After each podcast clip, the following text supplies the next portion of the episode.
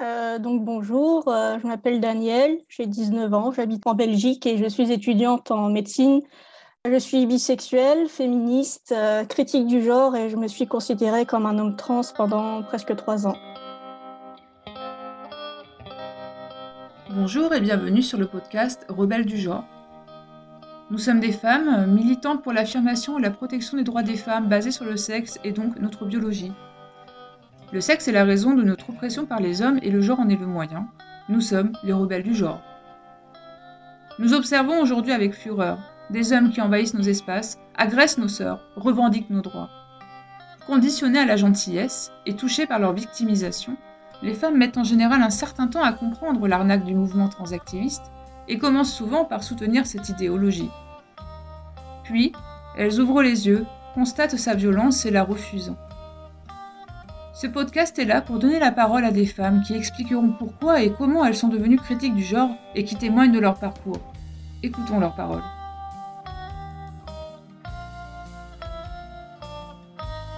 Donc en fait, dès la préadolescence, j'ai commencé à détester être une fille pour plusieurs raisons, mais principalement parce que j'ai compris très jeune que en fait, l'homme, enfin plutôt le mâle, est censé être l'être humain par défaut et que nous, les filles, les femmes, on est on est, les autres, en fait. On, a quelque chose en plus qui nous rend étrange. bon, c'est quelque chose qui déjà se reflète dans la langue française avec le masculin qui est assimilé au, neutre, dans l'enseignement où on fait à peine l'effort de nous parler euh, euh, de femmes autrices ou de femmes qui ont marqué l'histoire, par exemple. Euh, il y avait surtout l'attitude des adultes vis-à-vis du fait que j'ai toujours eu des intérêts scientifiques, j'ai toujours eu des, ambitions, envie de faire des, des grandes choses, d'abord astronome, puis après ingénieur et maintenant médecin me rabâcher un peu ce, féminisme libéral euh, à deux balles, euh, du style euh, oui, girl power, girl boss, c'est génial que tu sois une fille qui fasse quelque chose. C'est comme si c'était impératif de préciser que j'étais une fille qui faisait quelque chose autre que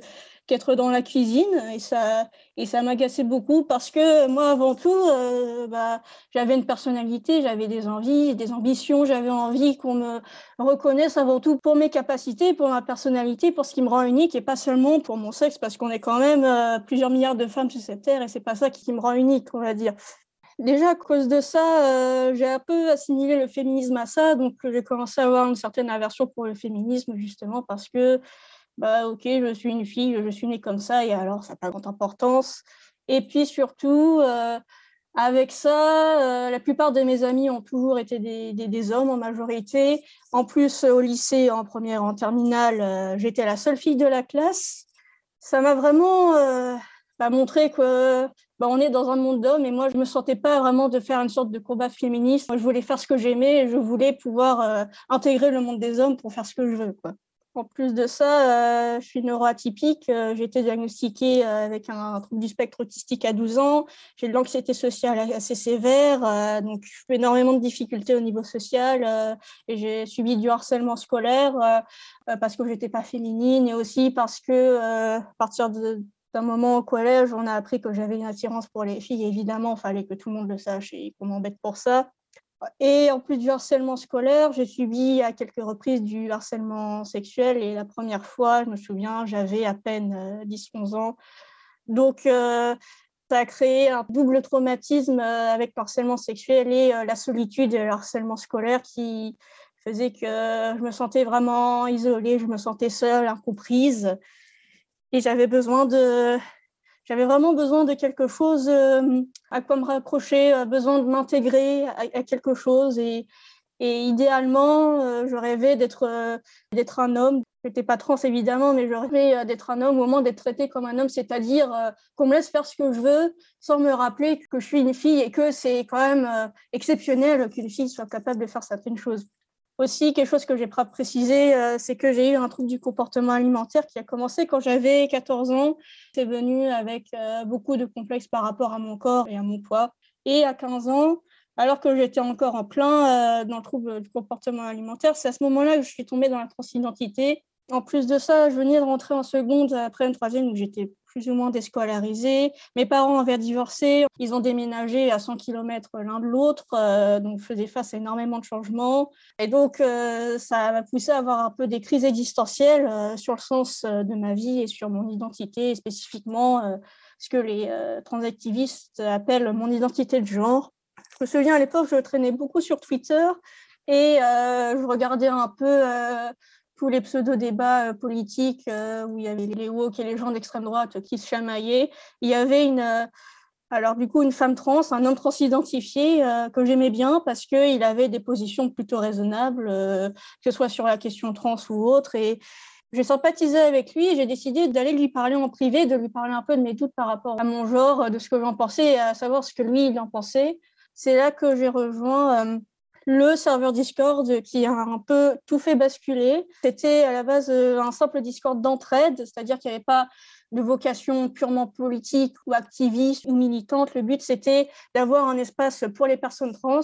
Et au début, il y avait les personnes non trans, ou qu'on appelle aussi personnes cis, euh, qui étaient autorisées pour venir pour parler de ce genre de sujet. Mais il y avait une ambiance très conviviale, il n'y avait pas de pureté militante transactiviste, c'était juste euh, bah, des gens qui avaient cette différence, qui, bah, étaient trans, qui parlaient de, leur dysphorie, qui demandaient de l'aide pour l'annoncer à leur famille, etc.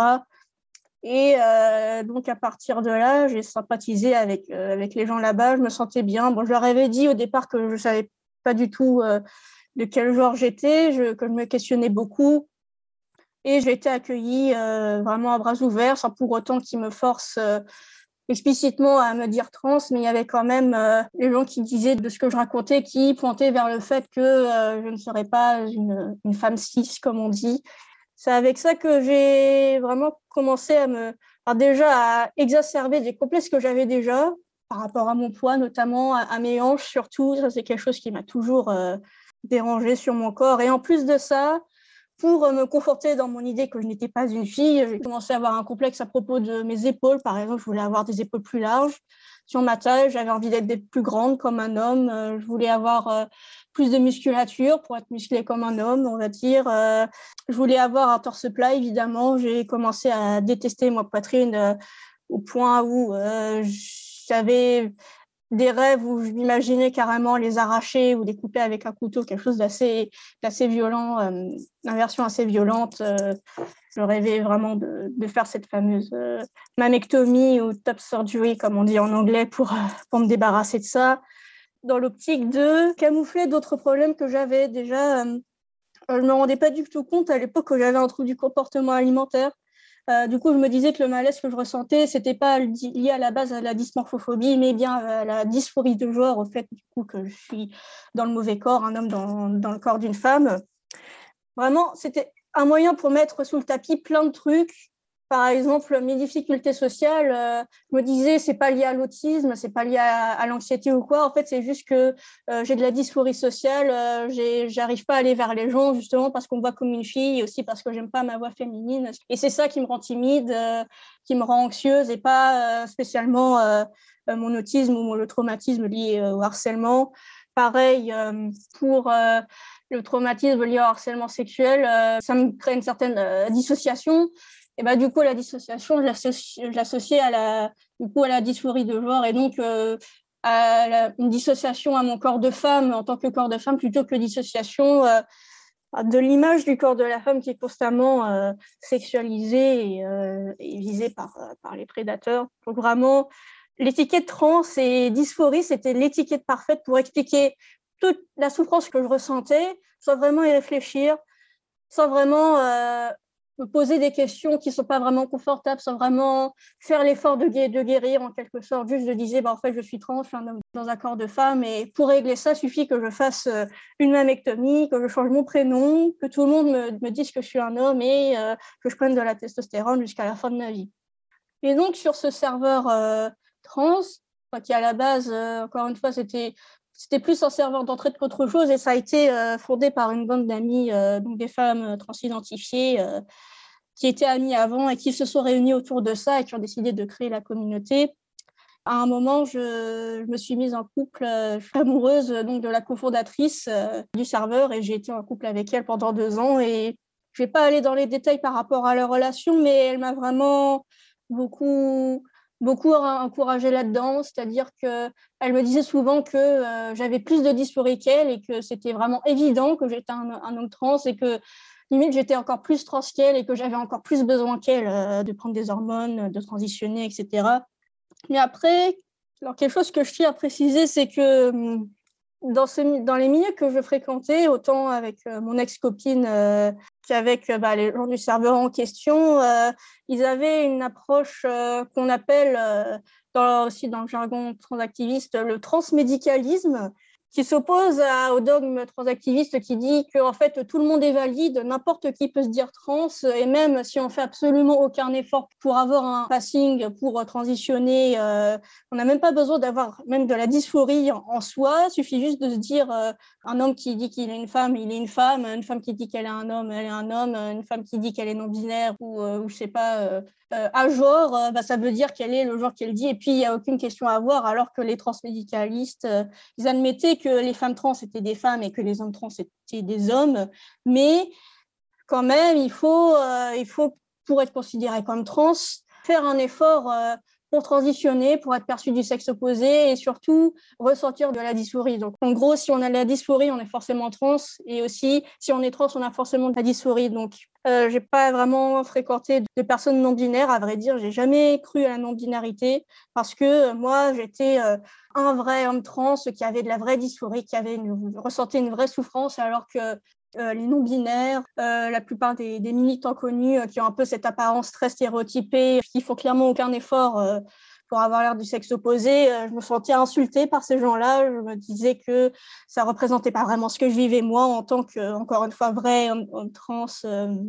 Et c'était aussi la posture de mon ex-copine, même si elle était un peu plus ouverte par rapport à ça, c'est-à-dire que elle était d'accord avec moi sur le fait qu'on ne peut pas être trans sans avoir de dysphorie et sans transitionner, mais elle était quand même euh, tolérante vis-à-vis euh, des non-binaires, des personnes qui ne transitionnent pas, en disant euh, oui, bon, ne sont peut-être pas vraiment trans, mais il faut quand même les entretenir juste pour pas être méchant en fait. D'ailleurs, j'étais assez fan pour les contenus trans que je regardais. Je regardais énormément de choses. Je me souviens même pas de, tous les noms parce que j'allais voir même euh, des petites chaînes vraiment pas connues du tout. Mais euh, la plus connue, c'était celle de Blair White, qui est un homme transidentifié euh, plutôt ouvertement conservateur et qui a cette posture transmédicaliste. Et j'étais d'accord avec lui sur ce qu'il disait sur la critique qu'il faisait du transactivisme mainstream sur le fait qu'on donne des hormones à des mineurs, même si moi, en même temps, euh, j'avais 15-16 ans et j'avais envie de prendre la testostérone. Donc, euh, en fait, ce qu'il disait était vrai pour les autres, mais pas pour moi. J'avais un peu cette, euh, cette dissonance cognitive. et il critiquait aussi le fait qu'il y ait des des hommes transidentifiés dans, le sport, etc. Donc c'était euh, un peu pour moi euh, la figure de la personne trans raisonnable, de la personne trans normale, on va dire, qui était qui comme moi envie de vivre sa vie comme quelqu'un du sexe opposé et qui est décrédibilisé par la plupart des transactivistes les plus populaires. Aussi, une autre, une autre personne que j'appréciais beaucoup, qui est beaucoup moins connue, qui s'appelle Rose of Dawn, qui est un homme transidentifié aussi, qui faisait le même type de contenu à critiquer d'activisme mainstream. Je pense cette personne-là parce que j'étais amie avec plusieurs personnes euh, qui la suivaient. C'était autant des, euh, des personnes transidentifiées que euh, des personnes qui n'étaient pas trans, mais qui avaient un soutien pour les personnes trans tout en étant critiques du, du discours classique. Et ces personnes-là ont été presque toutes ouvertement de droite et, et, conservatrices. Et on pourrait se dire que elles n'ont pas cette mentalité des transactivistes qui disent que oui, euh, sous prétexte que je mets une robe euh, en tant qu'homme, secrètement une femme. Euh. mais en fait, si, ils avaient exactement la même mentalité. Il y avait, je me souviens, un homme trop identifié qui était vraiment à fond dans cette idée que on est avec une sorte de cerveau genré, genre l'idée de qu'on a un cerveau de femme ou un cerveau d'homme et que les trans sont nés avec un cerveau du sexe opposé et qui disait que lui, il est sûr d'être trans parce que depuis qu'il est tout petit, il aime bien jouer avec des poupées. Il a toujours senti qu'il avait, entre guillemets, un instinct maternel. Maintenant que, que je reviens là-dessus, c'est quand même assez, euh, assez choquant, quoi. C'est-à-dire que c'est un peu, ça exactement la même chose euh, que le discours d'activisme classique, mais euh, tourné un peu plus du côté conservateur en disant que c'est le discours des trans plus raisonnable et de, des trans qui veulent juste vivre leur vie normalement, alors qu'en fait, comme j'ai dit, c'est exactement le, même type de, mentalité sexiste. C'est juste euh, emballé différemment, on va dire. Donc effectivement, je ressentais une dysphorie extrêmement intense. Euh, D'une part parce que ça camouflait euh, des problèmes que j'avais, sauf qu'évidemment, ça ne, ça ne réglait pas ces problèmes-là, juste de leur donner un nom différent. Mes parents étaient au courant, je leur ai dit. Alors mon père était totalement indifférent, il m'a pas fait de remarques négatives au départ, il m'a dit qu'il était content, j'ai trouvé qui j'étais vraiment, mais après ça, il n'a jamais fait aucun effort pour me genrer au, féminin, au masculin, pardon. Quant à ma mère, elle était un peu neutre par rapport à ça. D'un côté, elle, elle faisait un vrai effort pour utiliser mon prénom masculin, pour me genrer au masculin, même pour s'intéresser un peu euh, à tout ce jargon euh, qui est quand même assez complexe, qui est utilisé par la communauté trans. Donc il y avait un peu ce soutien de ce côté-là, mais elle m'a quand même dit, j'avais quand même 15 ans quand je lui avais dit ça, elle m'a dit, euh, au départ, elle m'a dit, euh, non, tu attends d'être en terminale. Après, une fois arrivée en terminale, elle me dit, non, tu attends d'avoir 18 ans. Et honnêtement, je suis assez contente qu'elle m'ait dit ça. Euh, maintenant que je suis critique du genre, parce que si elle, elle n'avait pas dit ça, j'aurais très probablement commencé à prendre des hormones, en fait. Et à côté de ça, il y avait ma dysphorie qui était amplifiée par le fait que mon ex-copine, elle, elle faisait une transition. On s'est mis en couple pile au moment où elle a commencé la testostérone. Et du coup, j'ai vu vraiment toute l'évolution, tout l'effet qu'a eu la testostérone sur elle, euh, euh, y compris les effets secondaires. Mais je me disais que les effets secondaires, c'est pas très, c'est pas si grave parce que je souffre tellement de mon corps que je peux euh, supporter les effets secondaires de la testostérone. Si ça veut dire que ça me permet d'être moi-même, en fait. Est-ce que tu peux dire les effets secondaires, par exemple? Du coup, mon ex, elle avait un syndrome des ovaires polykystiques, donc elle avait déjà les, des douleurs à, cause de ça. Et du coup, ça a amplifié les, des douleurs qu'elle avait. Elle s'est mise à avoir des contractions à l'utérus de manière un peu aléatoire. Elle a eu euh, euh, des gros problèmes de peau, euh, d'acné surtout. Elle avait aussi de l'eczéma qui a empiré avec la testostérone. Et après, pour ce qui est de la chirurgie, la mammectomie, du coup, j'étais avec elle juste après son opération. Je me souviens, on était dans le sud, il faisait euh, presque 40 degrés et, juste après euh, l'opération, donc elle était obligée de porter euh, un gilet compresseur le temps que les cicatrices se, se, consolident. Et donc, pendant tout ce temps-là, elle pouvait à peine se laver. J'étais obligée de lui laver les cheveux moi-même. elle devait aller se refaire les bandages tous les jours. Elle avait mal. C'était pas quelque chose de très joyeux, mais en même temps, nous deux, on avait cette vision que oui, c'est oui, un peu chiant, c'est un peu, un peu douloureux, mais ça en vaut largement la peine parce que ça fait tellement du bien euh, d'être enfin un homme, d'avoir un torse, euh, d'avoir un torse d'homme. C'est-à-dire qu'on voyait clairement l'aspect négatif, mais on, minimisait ça parce que justement à côté, on maximisait en quelque sorte euh, la souffrance liée à la dysphorie, au fait de ne pas pouvoir d'avoir un corps, un corps femelle.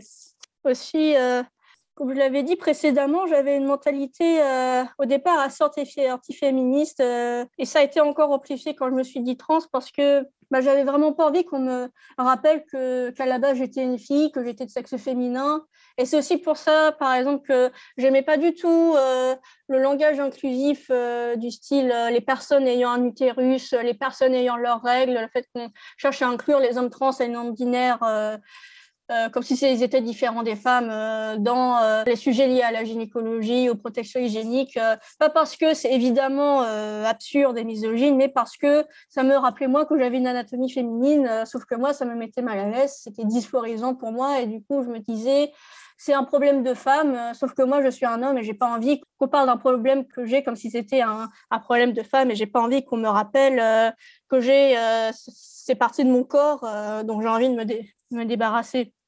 Mais par contre, euh, mon ex, elle était plutôt féministe. Euh, elle avait même euh, certaines positions qu'on pourrait qualifier de qui se rapprochent du féminisme radical. Par exemple elle était elle avait une position abolitionniste sur la prostitution et sur sur le porno. Et, c'est avec elle que j'ai changé mon avis là-dessus et sur certaines certains autres aspects.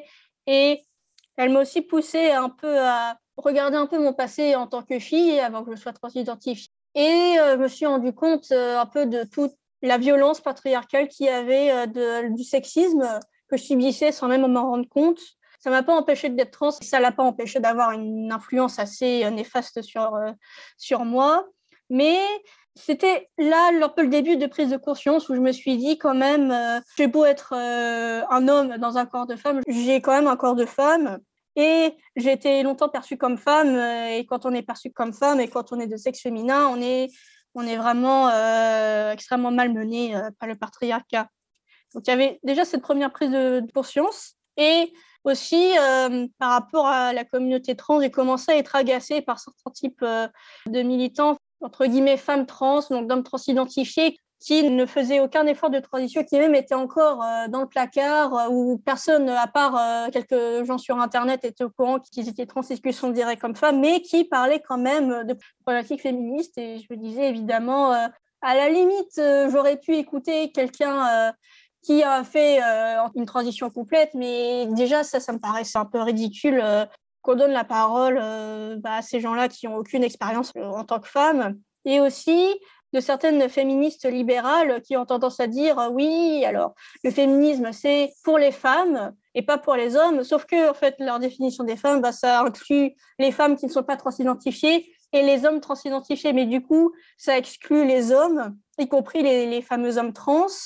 Et j'ai même vu comme par hasard, des hommes trans identifiés dire que les hommes trans, euh, d'une part, étaient euh, aussi misogynes que les hommes cis, qu'il n'y avait presque aucune différence entre les deux et surtout qu'ils ne faisaient pas assez d'efforts pour euh, protéger leur sort trans, on va dire. En gros, on reprochait aux transactivistes, du coup, qui étaient des femmes trans identifiées, de ne pas en faire assez pour les hommes trans identifiés. Et ça aussi, ça me, ça me titillait parce que bah, nous, encore une fois, on, les hommes trans ont resté, euh, ont resté des gens qui avaient une expérience de femme, et donc euh, il n'y a aucune raison qu'on soit exclu du, féminisme comme ça, encore moins par des gens qui n'ont aucune expérience euh, en, tant que femme.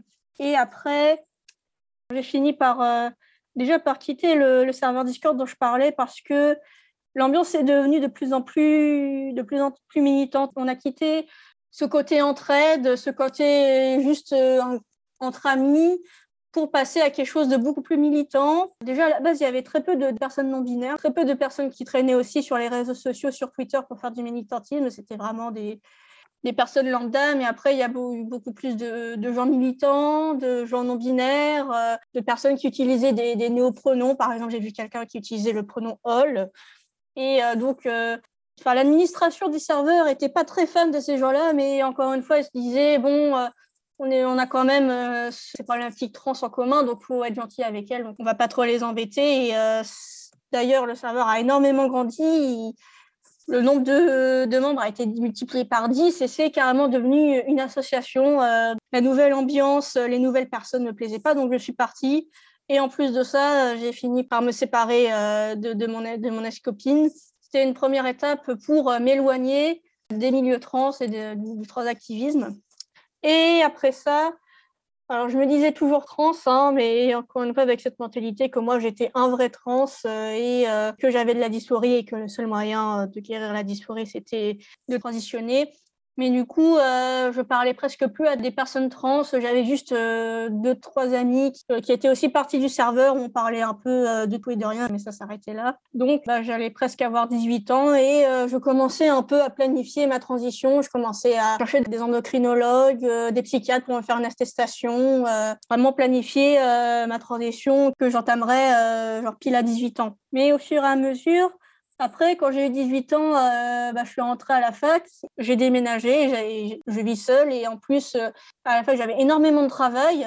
Le fait de gérer à la fois la transition, euh, la charge de travail, le fait de, vivre seule dans un appartement, d'avoir à faire son linge, d'avoir à tout nettoyer, à, à se faire à manger, ça a un peu détourné mon attention et je me focalisais bah, uniquement sur ce qui était vraiment important, sur euh, bah, travailler, euh, manger et, euh, ranger de, temps, en temps, plutôt que sur le fait de trouver un, endocrinologue.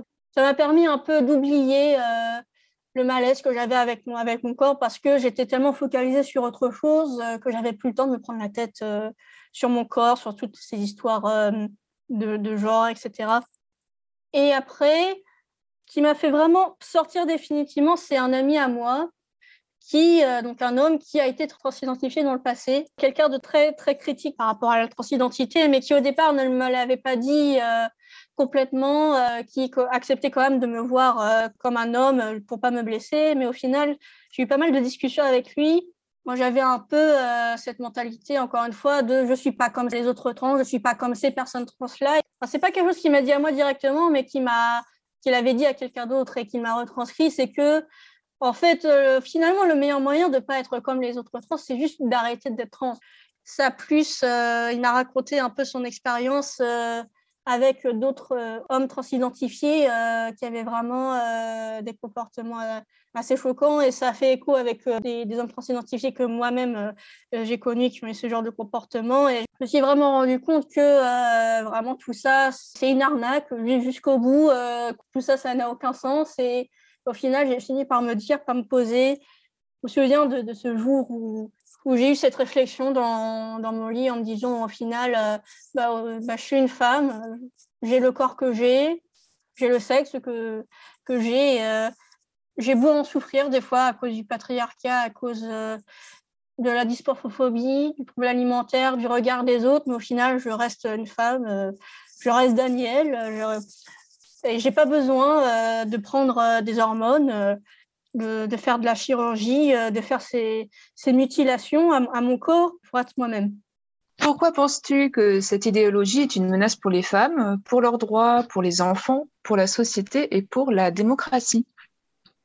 Déjà d'un point de vue euh, purement féministe, parce que c'est un vrai sabotage euh, de tous les progrès qui ont été faits jusque-là il y a peu de gens qui s'en rendent compte, mais nous, les femmes, on a été opprimées et maltraitées par les hommes pendant des siècles, voire des millénaires. Et il a fallu énormément de travail, euh, déjà de la part, euh, assez tôt, de la part de, de proto-féministes et après de vrais mouvements féministes pour euh, déjà avoir un minimum de droits et aussi pour déconstruire euh, tous les stéréotypes euh, de genre euh, qui sont utilisés contre les femmes. C'est quand même un travail qui a pris énormément de temps, énormément d'efforts et tout ce combat, rien que par exemple pour que les femmes puissent se dire qu'en fait c'est pas grave si elles n'ont pas envie de s'épiler les jambes, tout ça pour qu'après il y ait des hommes qui se disent qu'ils ont de l'euphorie de genre et que ce sont des femmes parce que ils se sont épilés et qu'ils j'adore avoir les jambes douces. Déjà, ça, c'est assez révoltant de voir qu'il euh, y a tout ce travail euh, de femmes avant nous, de, féministes, qui est jeté à la poubelle euh, juste parce qu'il il y a quelques hommes qui aiment bien s'épiler et, mettre des robes. Et aussi, d'un autre côté, par rapport aux femmes transidentifiées, qu'on trouve ça progressiste pense euh, surtout aux, femmes qui se disent non-binaires, euh, qu'il y ait des femmes qui, au lieu de faire face à, la misogynie, de s'engager vraiment dans le féminisme, euh, d'oser affirmer que ce sont des femmes libres, même si elles ne correspondent pas aux standards de féminité, qui se disent, bah, vu que je ne correspond pas aux standards de féminité, bah, je ne suis pas vraiment une femme. Bah, on considère ça comme euh, quelque chose d'extrêmement progressiste, euh, même de très féministe, et ça n'a vraiment aucun sens. Et c'est une insulte euh, à tout ce travail qui a été fait par les féministes jusque-là. Aussi, quelque chose que j'ai remarqué par rapport au vocabulaire utilisé par les transactivistes, c'est qu'ils ont approprié, je dirais même volé, pas mal de choses d'autres luttes, notamment enfin, le féminisme, euh, les luttes LGB, également les luttes intersexes. Euh, je pense à des termes euh, comme, par exemple, le cisplaining, qui vient évidemment du mansplaining. J'ai vu le cisgaze aussi, qui signifie un regard de cis sur les personnes trans qui seraient erronées ou fétichisant. La pride trans, là aussi ça vient des, LGB, ils n'ont rien inventé pour les LGB, ils reprennent le, slogan euh, Born This Way, je suis, né, je suis né comme ça, et aussi beaucoup euh, le terme de thérapie de conversion, comme si le fait de rappeler la réalité biologique euh, à quelqu'un qui se sent mal dans son corps serait équivalent euh, à du sexisme et à de l'homophobie et à de l'intégrisme religieux qui visera à changer l'orientation sexuelle des gens.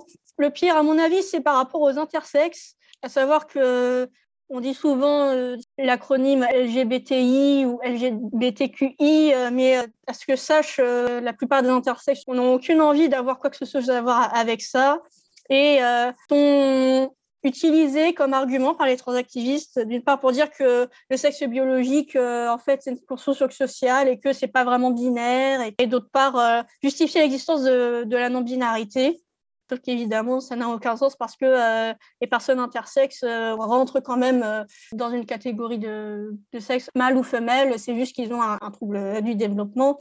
Et ça cause aussi les transactivistes, ils parlent beaucoup des intersexes, mais ils n'en savent absolument rien.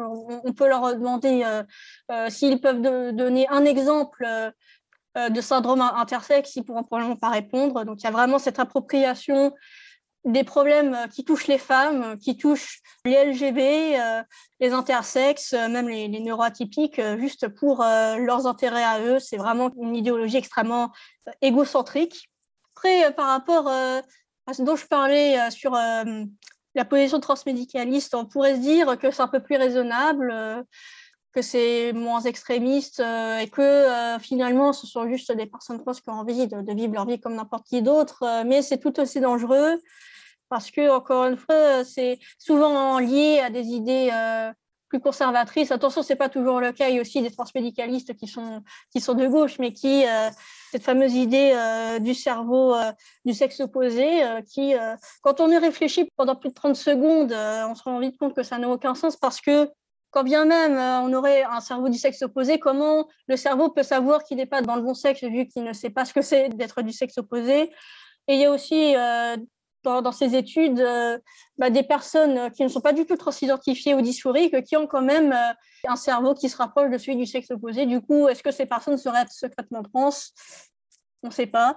Et aussi, euh, ces transmédicalistes ont tendance à beaucoup mettre en avant leur apparence, c'est-à-dire, euh, oui, moi, je ressemble à une femme ou je ressemble à un homme et j'ai fait énormément d'efforts euh, pour ressembler à ça. Du coup, on doit me traiter au moins un peu comme le sexe opposé. Et à cela, bah, j'ai envie de dire, euh, et on en fait quoi euh, des personnes euh, non transidentifiées qui ont une apparence androgyne Est-ce que on, doit on devrait les traiter comme du sexe opposé juste en se basant sur ce critère visuel ou, esthétique? Donc au final, comme je l'ai déjà dit, c'est juste la même chose emballé de la même façon, juste un petit peu moins, un petit peu moins extrémiste, un peu, un peu plus digeste, on va dire.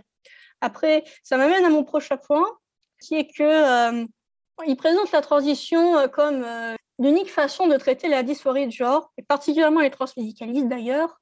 Et pour moi, en plus d'un problème féministe, c'est un vrai problème de santé publique. Parce que d'un point de vue santé physique, euh, vis-à-vis des traitements hormonaux de substitution que prennent les personnes trans, ce que j'ai remarqué, c'est que vraiment, la plupart des gens, ils s'imaginent que les hormones sexuelles, euh, ça sert juste pour faire joli, en fait. Ça sert bah, pour euh, les caractéristiques sexuelles secondaires et pour la reproduction, ça s'arrête là. Sauf que c'est pas vrai. Les oestrogènes, la progestérone, la testostérone ont des effets euh, sur énormément de, de, systèmes dans le corps, que ce soit les muscles, les os, le système cardiovasculaire, la thyroïde, même l'humeur. Donc, donc, ça veut dire que si on féminise avec ces hormones sexuelles, on risque de toucher autres systèmes dans le corps.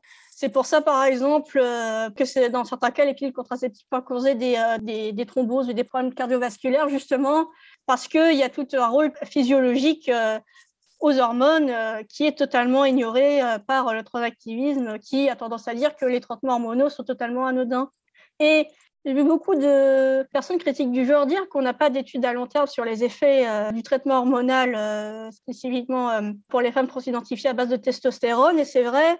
Par contre, c'est pas quelque chose de totalement inconnu vu qu'on connaît d'une part les effets des taux de testostérone élevés chez les femmes dans le cas de syndrome des ovaires polykystiques et aussi dans une grande mesure pour les femmes qui prennent la testostérone pour se doper pour la musculation et on sait que ça a à terme des effets assez, assez désastreux. je ne vais pas tout citer par exemple il y a des effets cardiovasculaires, comme je l'ai déjà dit, et ça peut aussi euh, causer des gros problèmes au niveau du métabolisme, voire même euh, empirer euh, un diabète déjà existant ou causer un diabète. Après, pour les, les, bloqueurs de puberté, évidemment, il y a déjà la question de médicaliser les, enfants, mais surtout, c'est présenté comme quelque chose de totalement réversible et anodin, alors que cela n'est clairement pas. Il y a énormément de personnes qui utilisaient des bloqueurs de puberté, alors même qu'elles en avaient besoin physiologiquement, qui ont eu des effets secondaires après plus tard dans leur vie. Après, au-delà de la santé physique, d'un point de vue santé mentale, ce que j'avais dit euh, dans mon parcours, c'est que j'utilisais le terme de dysphorie et la transidentité pour mettre sous le tapis tout un tas d'autres problèmes et c'est vrai pour énormément d'autres personnes euh, qui se disent trans. Euh, euh, vraiment, leur dysphorie en général, ça vient déjà de sexisme et d'homophobie intériorisée, mais il y a aussi l'autisme, trouble de l'attention, dépression, trouble du comportement alimentaire, traumatisme, dysmorphophobie, etc. Même certains troubles psychotiques comme la schizophrénie dans certains cas. Et donc, au lieu d'aller explorer les véritables raisons qui mènent au mal-être chez ces personnes, et eh ben, on va leur dire ah ben en fait vous êtes euh, vous êtes trans, vous, ce que vous avez ça s'appelle de la dysphorie et le seul moyen de s'en sortir c'est euh, de faire une transition médicale. Évidemment c'est dangereux parce que bon, déjà à cause des effets de la transition médicale euh, d'un point de vue purement physiologique, mais aussi d'un point de vue psychologique parce qu'après bah, c'est à force de vouloir mettre tout tapis sous ces problèmes, ça va finir par ressortir et, et devenir encore plus encore plus dérangeant et par rapport aux statistiques de suicide chez les personnes trans.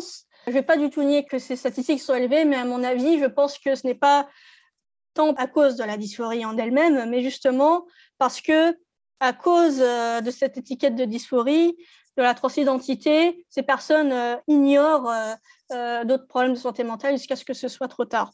J'avais une question à te poser. Alors, si tu, tu me dis si tu veux bien y répondre ou pas, parce que du coup, elle n'est pas préparée.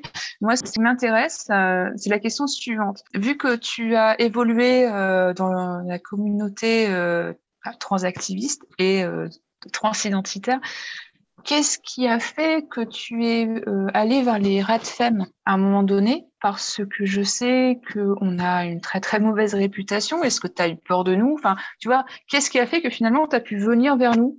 Pour faire ce euh, témoignage et tout ça bah, Déjà, c'était plus ou moins grâce à mon ex-copine euh, qui, comme l'avait dit, partageait certaines idées avec les Radfem, mais c'était d'ailleurs quelque chose de totalement assumé. Euh.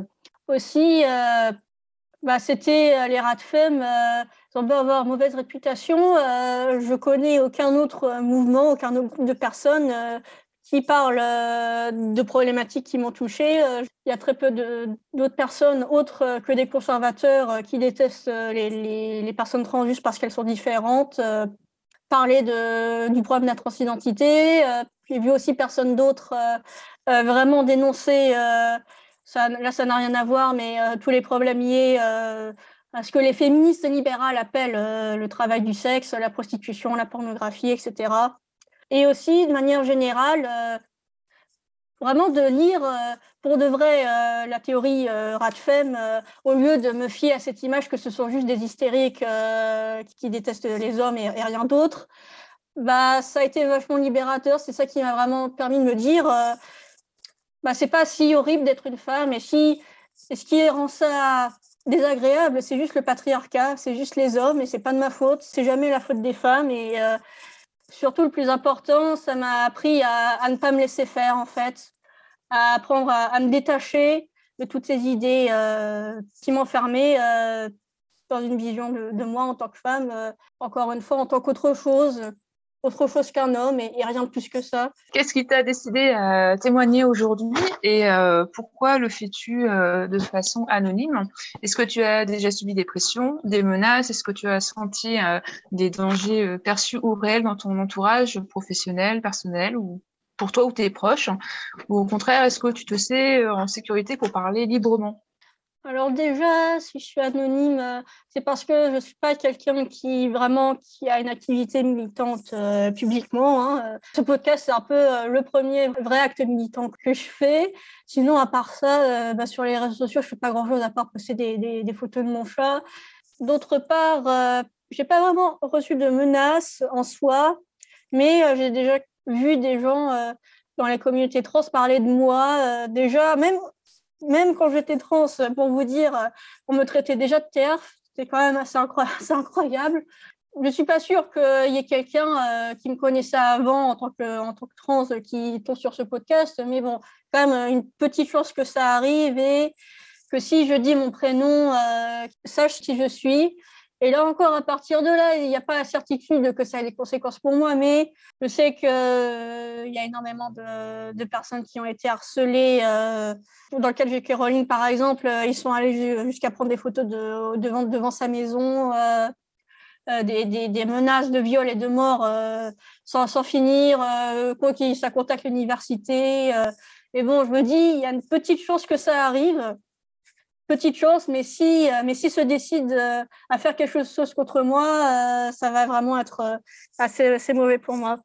Après, quand même, je me sens quand même plus en sécurité qu'avant, maintenant que je suis un peu plus, j'ai un peu plus confiance en moi en termes de mes positions critiques du genre. Je préfère prendre mes précautions au maximum parce que je sais que certains transactivistes sont capables vraiment de pourrir la vie. Quoi. As-tu une anecdote à raconter sur un événement qui t'a marqué concernant la transidentité ou le transactivisme? Bon, déjà, ce qui m'a marqué, c'est euh, certains comportements de la part euh, d'hommes transidentifiés euh, qui sont totalement pardonnés juste parce que ce sont des, bah, hommes transidentifiés. S'ils ne se disaient pas trans, il n'y aurait pas ça. Je pense, me souviens, quand j'étais arrivée sur le serveur, j'avais 15 ans. J'étais en vocal avec des personnes bah, donc des hommes de 30 ans qui parlaient euh, librement euh, de sexualité et de, BDSM. Euh, bon, comme si, bon, il n'y a aucun souci, il y a quelqu'un de mineur, y a, mais bon, on y fera attention. Il y a quelqu'un, un membre de confiance dans ce fameux serveur qui était un peu considéré comme la doyenne du serveur, donc quelqu'un de respecté, qui a été prise en train de faire des cams avec, avec des mineurs, plus qui ferait partie d'un cercle pédopornographique. Et enfin, euh, il y aurait aussi des deux personnes du serveur, un homme et une femme, tous les deux transidentifiés, qui ont été agressés pendant, euh, pendant une soirée par d'autres euh, hommes transidentifiés. et là aussi, ça a quand même été condamné par pas mal de, personnes trans que je connaissais, et heureusement, mais quand même, il y avait un peu cette réticence à parler du comportement de ces personnes, juste sous prétexte que c'était des femmes trans. Et en plus de ça, sur serveur où j'étais, il y avait certaines personnes qui faisaient carrément du trafic d'ordonnances, c'est-à-dire que on les allait souvent voir euh, pour des endocrinologues qui n'avaient jamais vu euh, de, personnes trans dans leur vie et qui euh, ne savaient pas ce que c'était un, traitement hormonal de, de, substitution pour les personnes trans, mais du coup, ils considéraient que la dose qui leur était prescrite n'était pas la bonne, et donc bah, ils s'amusaient à utiliser Photoshop pour modifier leurs ordonnances et aussi euh, pour euh, d'autres personnes qui faisaient euh, des ordonnances en double alors que c'est totalement interdit pour se faire un stock de testostérone parce que il y a souvent des, des, ruptures de stock pour l'androtardie, le, produit à base de testostérone qui est utilisé pour les, les femmes transidentifiées en France. Et là aussi, c'est pardonné, c'est illégal, mais c'est pardonné, bah, encore une fois, juste parce que c'est pour les trans, et puis voilà. Euh, est-ce que tu as quelque chose à ajouter par rapport à ça ou euh, un autre point que tu voudrais aborder? Euh, bah, Déjà, je tiens quand même à remercier les, rebelles du genre parce que c'est très rare dans les milieux francophones qu'on parle de ce genre de problématiques et qu'on donne la parole à des, à des gens comme moi. je ne me serais jamais imaginé en train de, de parler sur, sur, ce, sur ce podcast parce que je me disais que personne n'allait écouter. Et aussi, vraiment, si euh, il y, a une jeune fille euh, qui a à peu près mon âge qui m'écoute et euh, qui a vécu quelque chose de similaire, qui reçoit de la, dysphorie, j'ai vraiment envie de, dire que il faut pas avoir peur de, s'éloigner déjà de ce genre de milieu, voire même s'éloigner des réseaux sociaux si vraiment c'est un gros impact sur la santé mentale.